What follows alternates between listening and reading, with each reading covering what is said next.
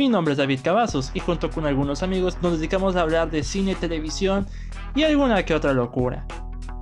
Este es el podcast de la Cueva del Cine, un lugar donde pueden escuchar diversos temas sobre cine, televisión y mucho contenido más. Sean todos ustedes bienvenidos a la cueva y muchas gracias por escucharnos.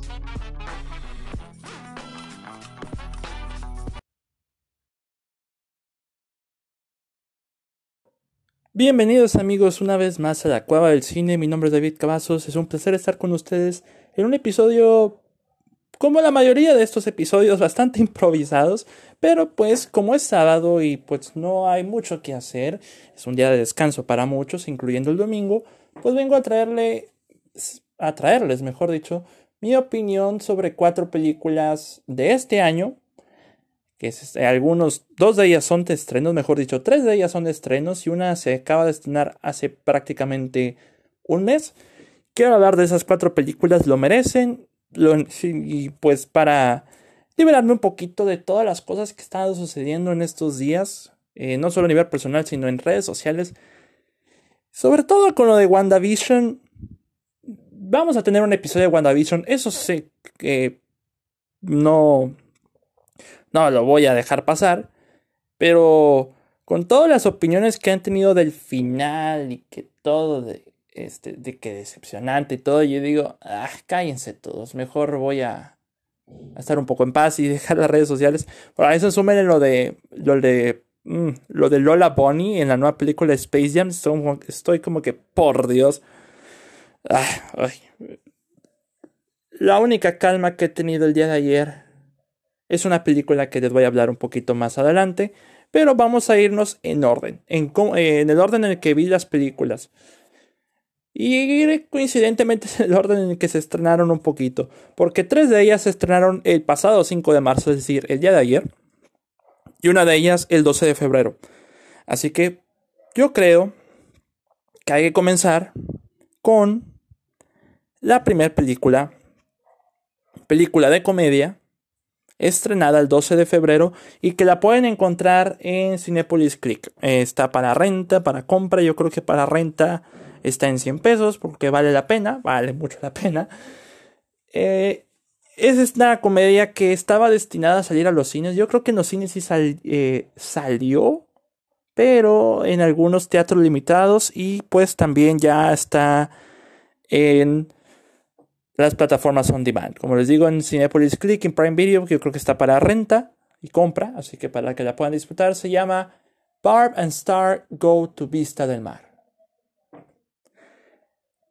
Antes de que eh, viera algún tráiler o escuchara de la película, nada más había escuchado el título, pero no a los protagonistas. Las protagonistas en este caso es Kristen Wiig, a quien recientemente vimos como Cheetah en Wonder Woman 1984, y Eni Mumolo, que esta sí la persona que no conocía, pero no se dedica mucho a ser actriz, sino a ser escritora.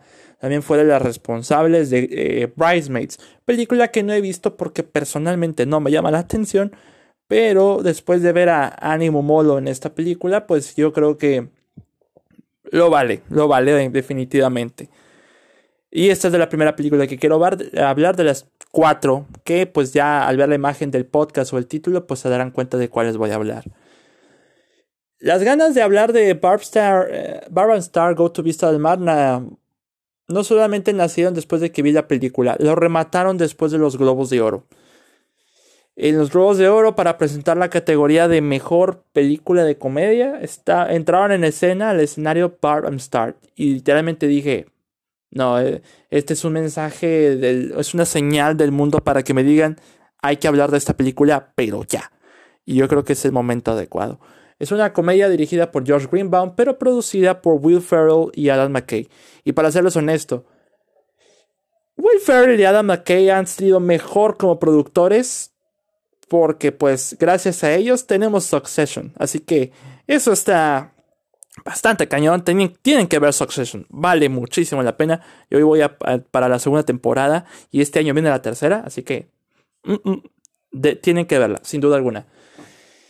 ¿Y de qué trata Barbstar uh, Goes to Vista del Mar? Es básicamente, obviamente, habla de Barb and Star, dos mejores amigas que prácticamente son como son las típicas comadres, o sea, son mejores amigas y su atuendo eh, es como una especie de doña Florinda americana, digo, por el tipo de cabello, nada más le faltan los tubos.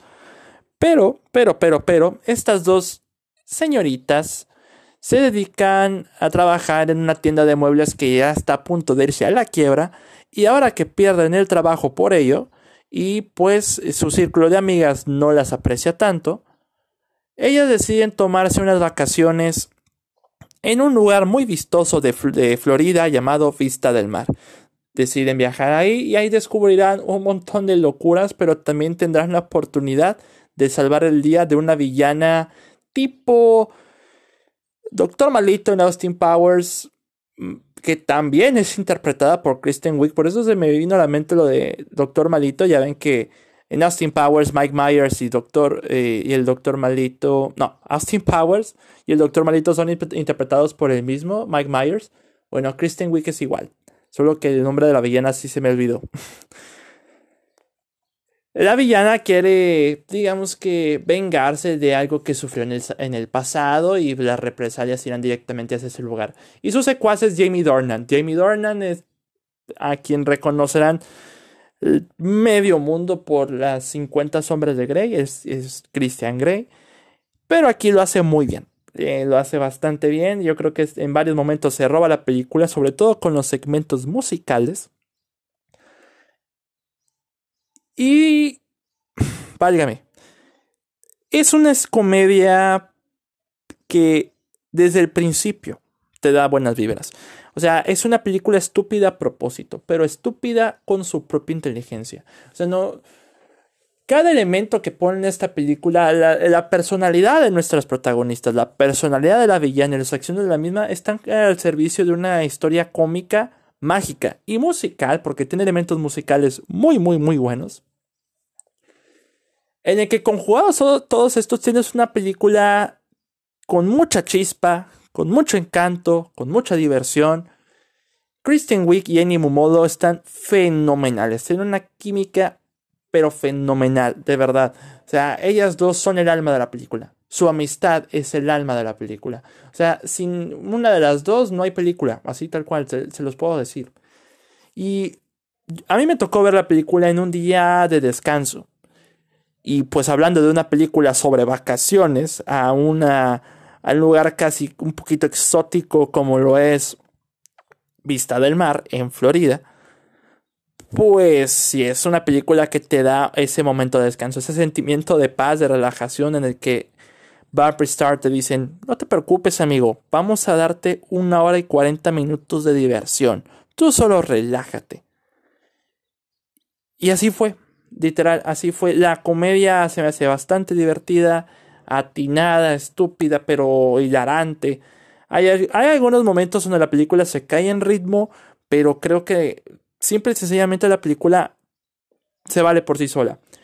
Por ahí leí una crítica que decía, si esta película hubiera estrenado en cines, hubiera sido un taquillazo. Y les creería, porque no, no les voy a mentir. Eh, estuve viendo reacciones en Twitter y algunos lados y la película pues prácticamente es la comedia fenómeno del año. Así como lo fue Palm Springs el año pasado o Booksmart en, en el 2019, Barbara Star Go to Vista del Mar apenas en febrero ya es una comedia fenómeno del año. Y probablemente hay alguna otra más que la opaquen en, en los próximos meses, pues sin duda. Pero por ahora, vaya que la he disfrutado un montón. Porque para yo yo soy. Yo amo las comedias. Yo disfruto muchísimo las comedias. Es mi género favorito. Y una buena comedia siempre es algo que voy a apreciar. Por, por si es. No importa si es mala película por X o Y. O buena película por X o Y. Si me haces reír. En el buen sentido de la palabra. Tienes mi aprecio. Eso es, tienes mi aprecio. Te ganaste mi cariño. Y esta película, pues sin duda lo hizo. No es para todo el mundo, no creo que mucha gente vaya a tolerar el sentido del humor de esta película. Por, sobre todo porque tanto Kristen Wiig como Kristen Wiig y Annie Mumodo escriben la película al mismo tiempo que la protagonizan. Yo creo que hay que considerar ese factor para que no, no les pase por alto. Pero creo que Vale muchísimo la pena, les reitero, está en las plataformas digitales para reto compra, para que la puedan disfrutar.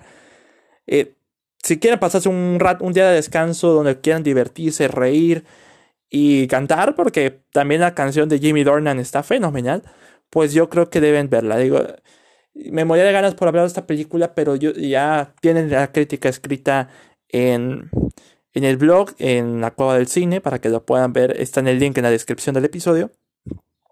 Yo le di cuatro estrellas y media de cinco. Y una calificación muy la más alta de lo que muchos le están dando. Muchos le están dando tres estrellas y media o cuatro. Pero yo la amé. La me divertí muchísimo. Y pues por ahora están dentro de mis películas favoritas del año. Como las dos siguientes películas que voy a hablar. Como la siguiente película que voy a hablar. Vamos a continuar con Coming to America o Un Príncipe de Nueva York 2, se puede decir. Hace un par de días a mí me, eh, tuve la oportunidad de ver Un Príncipe de Nueva York, la primera, porque quería verla, porque cuando era niño no la veía completa.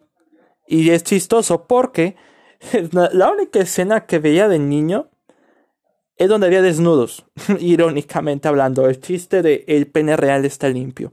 O sea, es chistoso, pero bueno.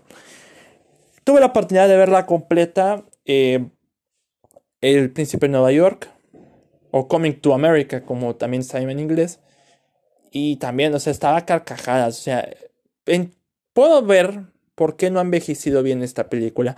La película es misógina, sexista, de repente machista, todo lo que tú quieras. Pero el timing cómico es perfecto, pero bastante, bastante bueno. Y eso es en parte gracias a Eddie Murphy y Arsenio Hall, una dupla de la que yo reclamo al mundo que digo, ¿por qué no vi esto antes? Son fenomenales y en sus múltiples disfraces, como los del Señor de la Barbería, como el cantante de sexista del predicador. O sea, están súper, súper bien.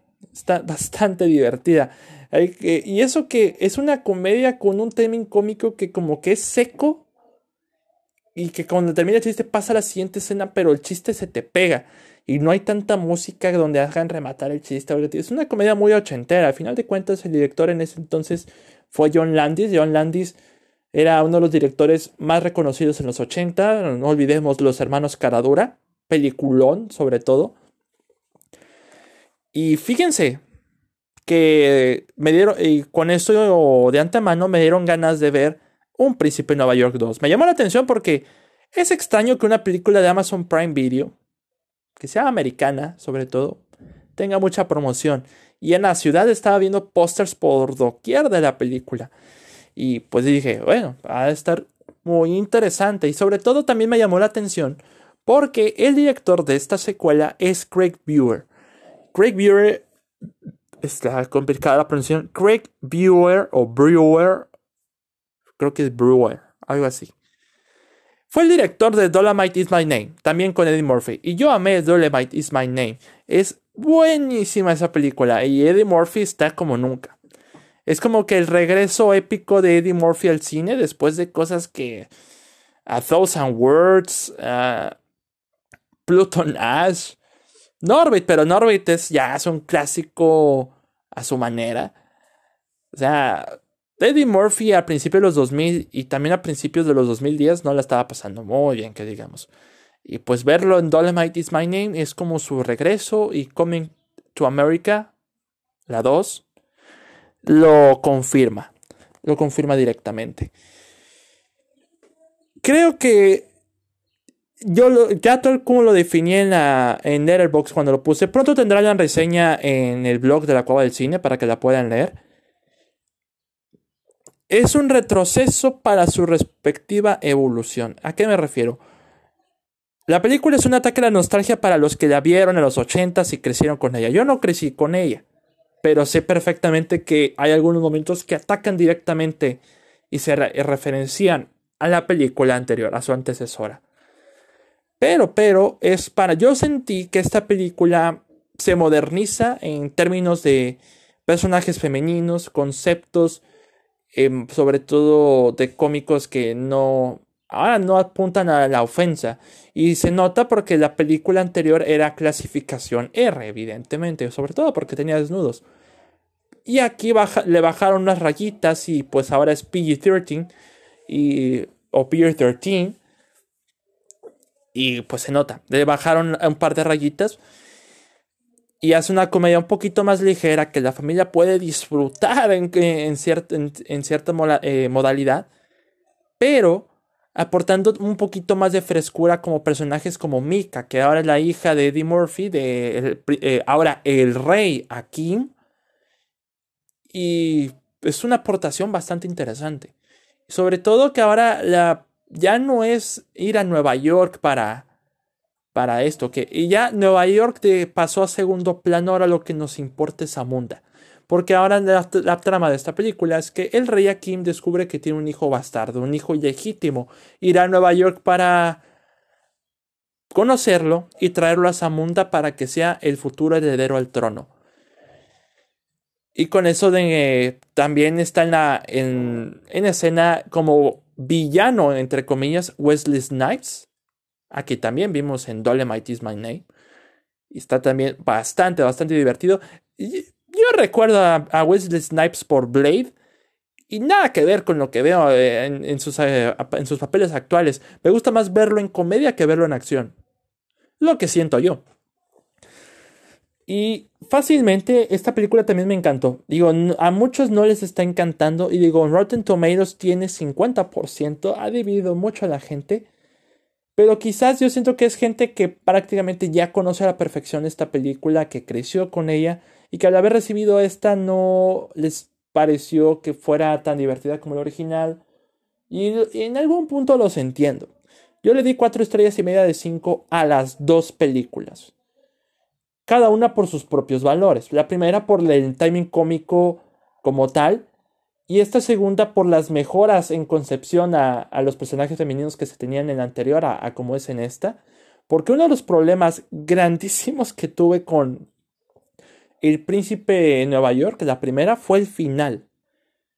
El personaje de Lisa cambia de concepción rápido. O sea, por de una vez cuando ya vio todo lo que es Amunda y que era ya la, la princesa, esa concepción de que yo, a mí no me importa la gente rica, sino la persona por cómo es, es como que, uh, ok, sí, sí me arqué un poco las cejas.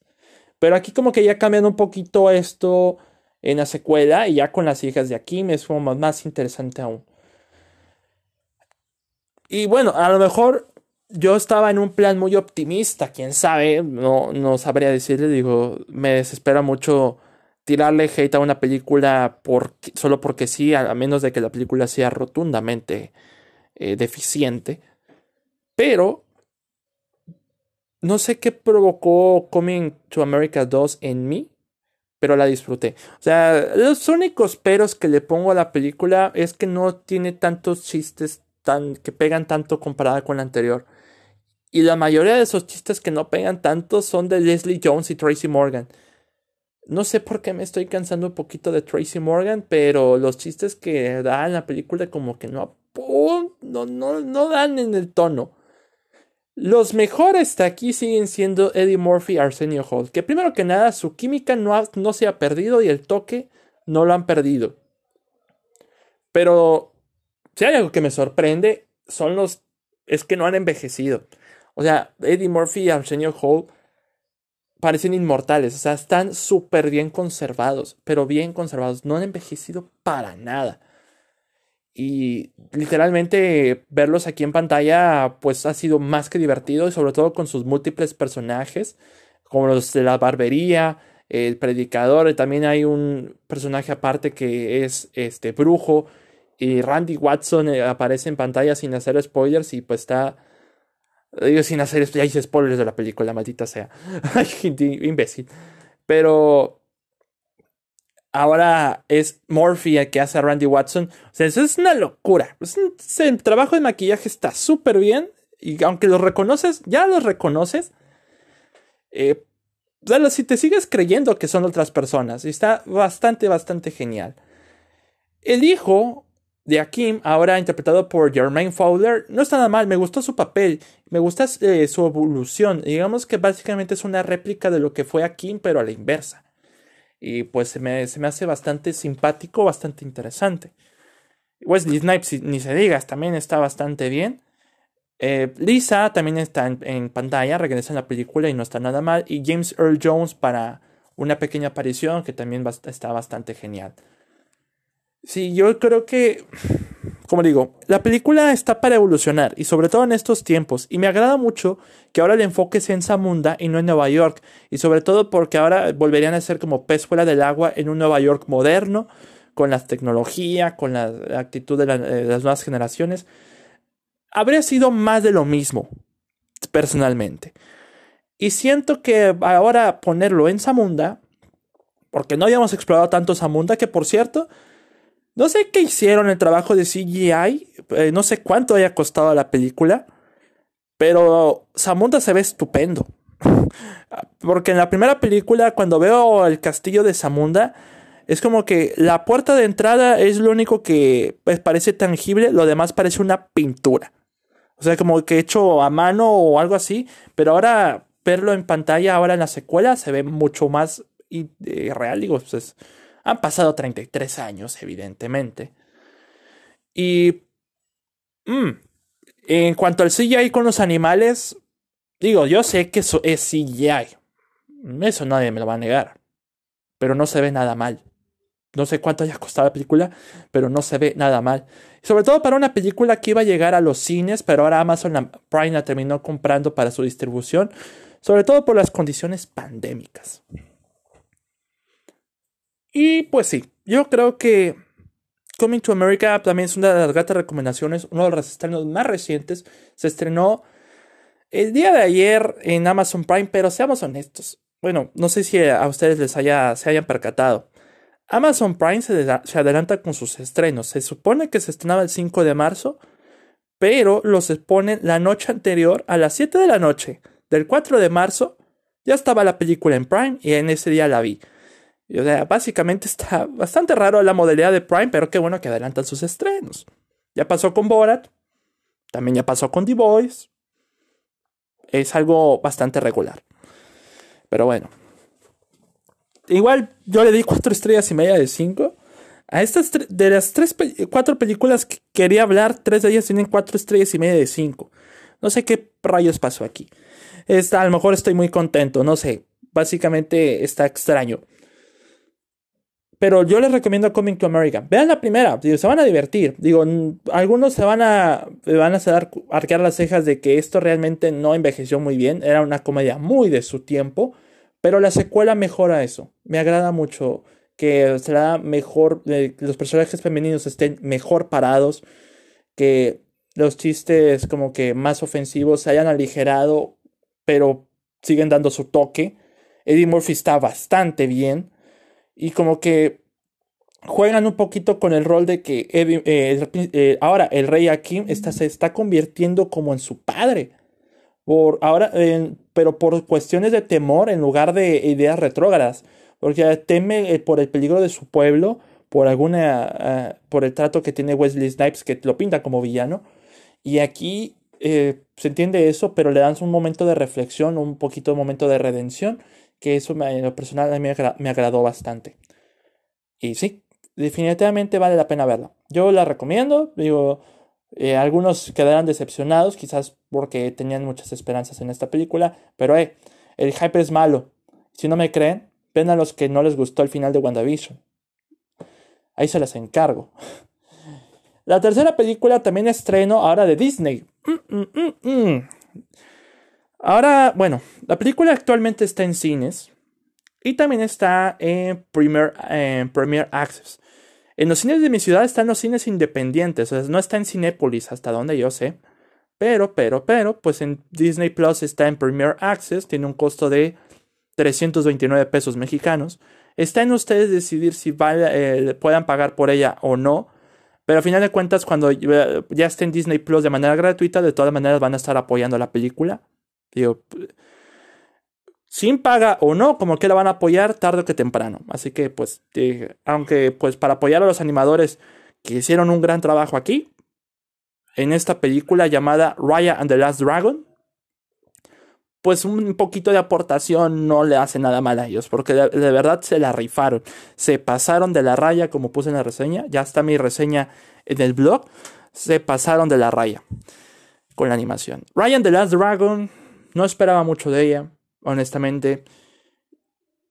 Pintaba un poquito como Moana ah, de repente, pero cuando vi el tráiler, los múltiples trailers, eh, literalmente me, eh, me, sorprendí de cómo iban a manejar esta historia, de cuán interesante o qué cultura iban a explorar.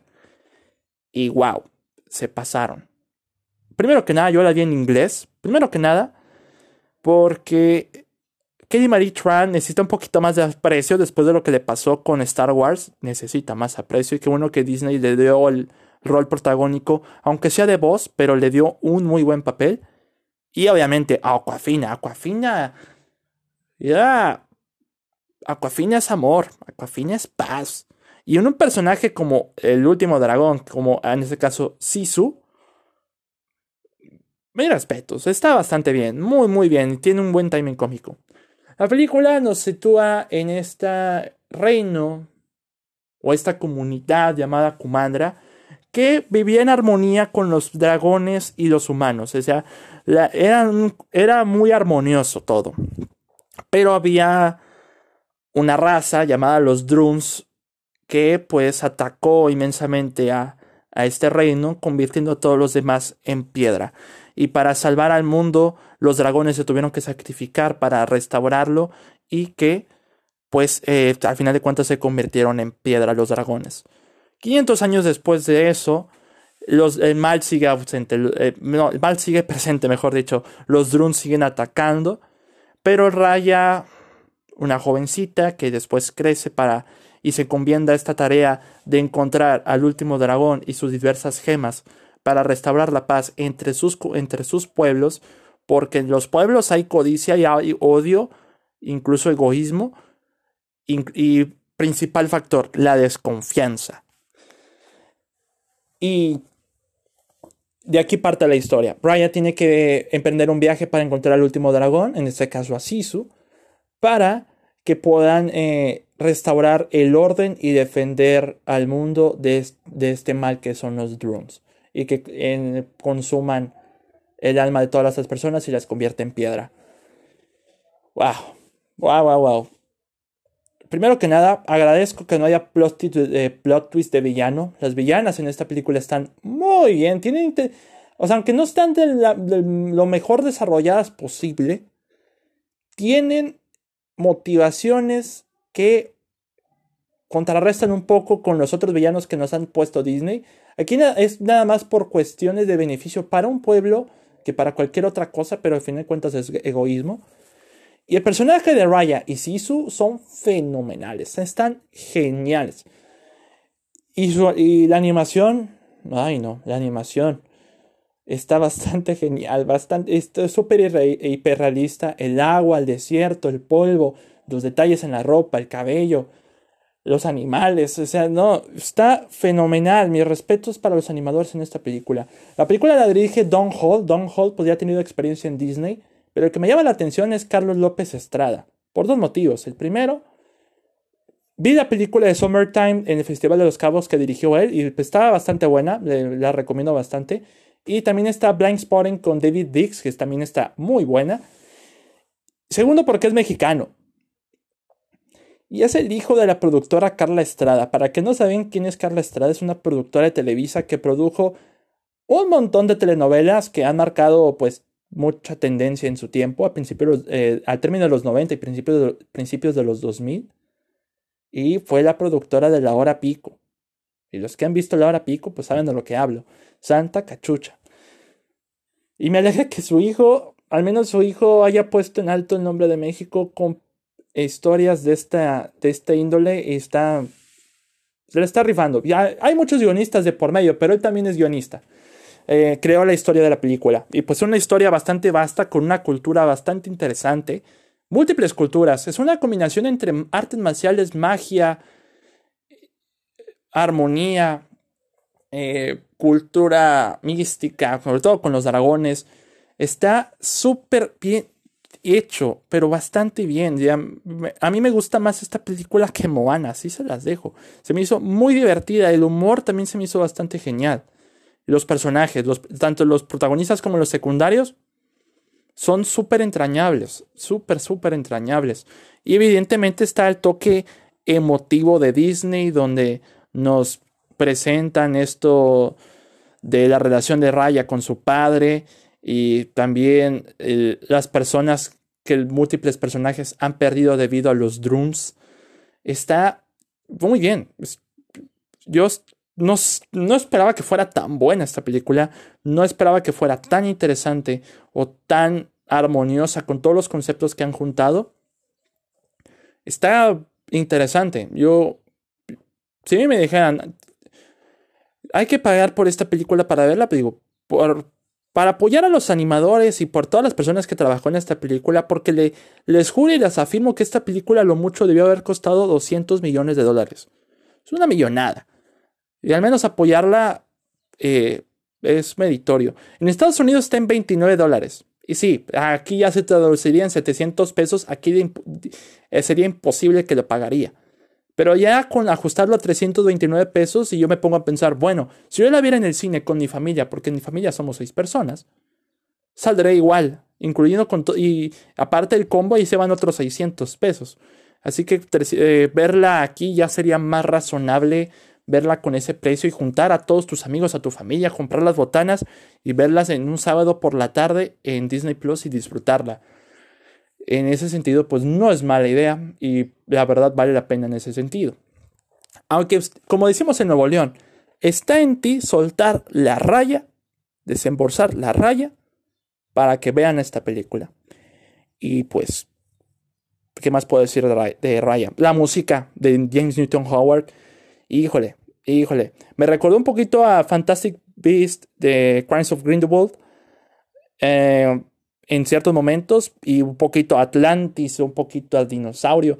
O sea, es una conjugación muy interesante, pero muy fresca, pero muy, muy, muy fresca. A pesar de que la película tiene la fórmula Disney y sus patrones de guionismo ahí, le dan un sabor distinto. Es como un helado que ya conoces, pero tiene algún agregado, algún factor, algún nuevo sabor que le ponen y te sabe delicioso. Y eso es Ryan the Last Dragon. Otra proeza de la animación de Disney Animation Studio. Y otra de mis películas favoritas de lo que vamos del año. Igual le puse 4 estrellas y media de 5. Es un peliculón, la verdad. Es, la van a disfrutar toda la familia. Se van a divertir. Es ligera, es divertida. Tiene un buen, buen mensaje sobre la confianza, sobre la unión, sobre la equidad. Y en tiempos donde abunda el odio, sobre todo actualmente, y la desesperación y la desconfianza, Películas como esta te dan mucho, mucho valor y pues sobre todo de confiar en personas para trabajar en equipo y mejorar las cosas que tenemos a nuestro alrededor. Ahí se las dejo. Ryan The Last Dragon está genial, vale muchísimo la pena.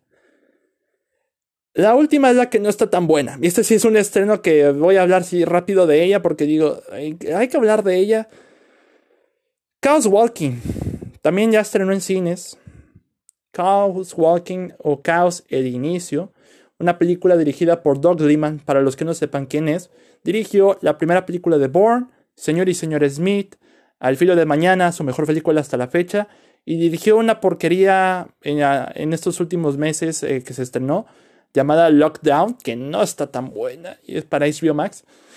Y pues, Chaos Walking es su proyecto talón de Aquiles. ¿Por qué? Porque tardó mucho en hacer esta película, lleva desde el 2017, pero eh, básicamente Doug Liman no tenía eh, confianza en el proyecto después de ver el resultado final, intentó arreglarlo como pudo, pero ahí está.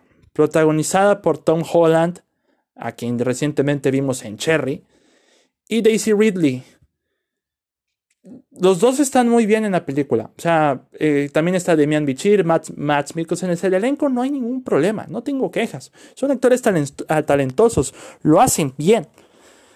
El problema es de lo demás, el guion, el guion de la película.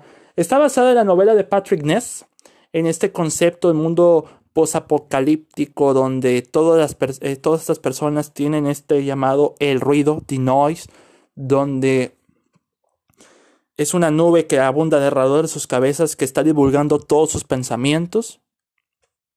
Y es un concepto muy interesante, muy interesante, que no me sorprende que sea adaptado para, eh, que venga de un libro para adaptado al cine. Es, pudo haber sido muy aprovechado.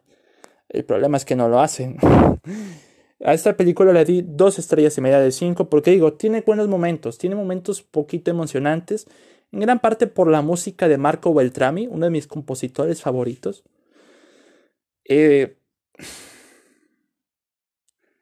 no sé qué les pasó aquí. Digo, eh, sí, sé qué les pasó aquí.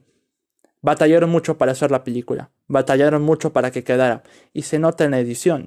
para hacer una adaptación de novela y que dure casi eh, un poquito más de los 90 minutos, hay un serio problema. No te están estableciendo bien el mundo que presenta la película, no te están estableciendo mucho el universo que nos están presentando y tampoco los personajes a cierta manera.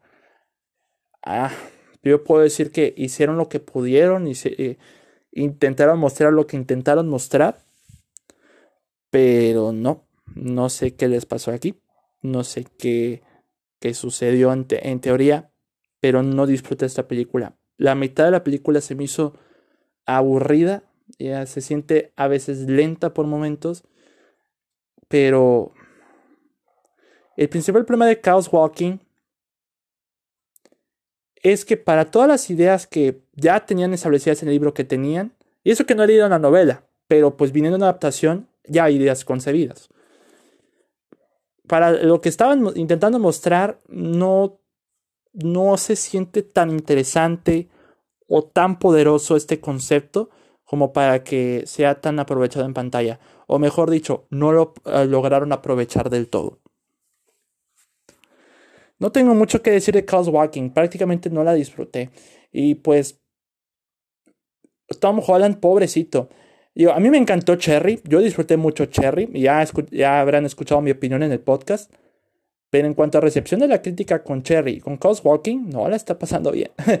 Pero con Spider-Man 3 nos vamos, lo vamos a arreglar. Total, Tom Holland es un gran actor, no, no tengo quejas de él. Es un muy buen actor y pues ya no los ha comprobado en las últimas películas que ha hecho como Cherry y con The Devil All the Time.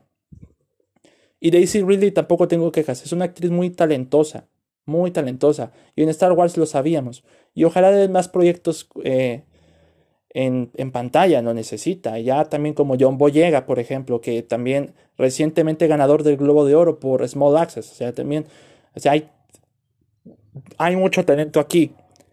Me gustaría haber visto más de ellos. Así lo puedo dejar. Creo que es mejor dejar este episodio hasta aquí. Un episodio cortito, nada más de algunas recomendaciones. Cuatro películas que pues si les interesa los pueden ver en este fin de semana para relajarse, para divertirse. Y pues yo creo que hasta aquí puedo dejar el episodio. Primero que nada, muchas gracias por escucharme en un rato, en un sabadito, todo tranquilo. Y pueden seguirme en Twitter como arroba davidcat21, al blog de como arroba la cueva del cine 1, en Twitter el podcast lo pueden escuchar en Spotify, Anchor, Google y Apple Podcast también y diversas plataformas que ni siquiera yo conozco, ah, están eh, escondidas por ahí. También pueden seguir a la página de Facebook en la Cueva del Cine y al blog de WordPress también del mismo nombre. Y en Letterboxd como David Cavazos con D y C mayúsculas y todo pegado. Muchas gracias por escuchar este episodio. Nos escuchamos para el siguiente. Ya tengo planeado el episodio de los especiales de Euforia. Intentamos grabarlo, pero hubo complicaciones técnicas con el invitado que nos impidieron posponerlo y probablemente se vaya a posponer. Pero ya viene el de WandaVision y el audio comentario de Lizzie McGuire. También todavía estamos en planes de eso. Así que adelante. Bien cosas buenas en el podcast. Muchas gracias por escucharme. Nos escuchamos hasta la próxima.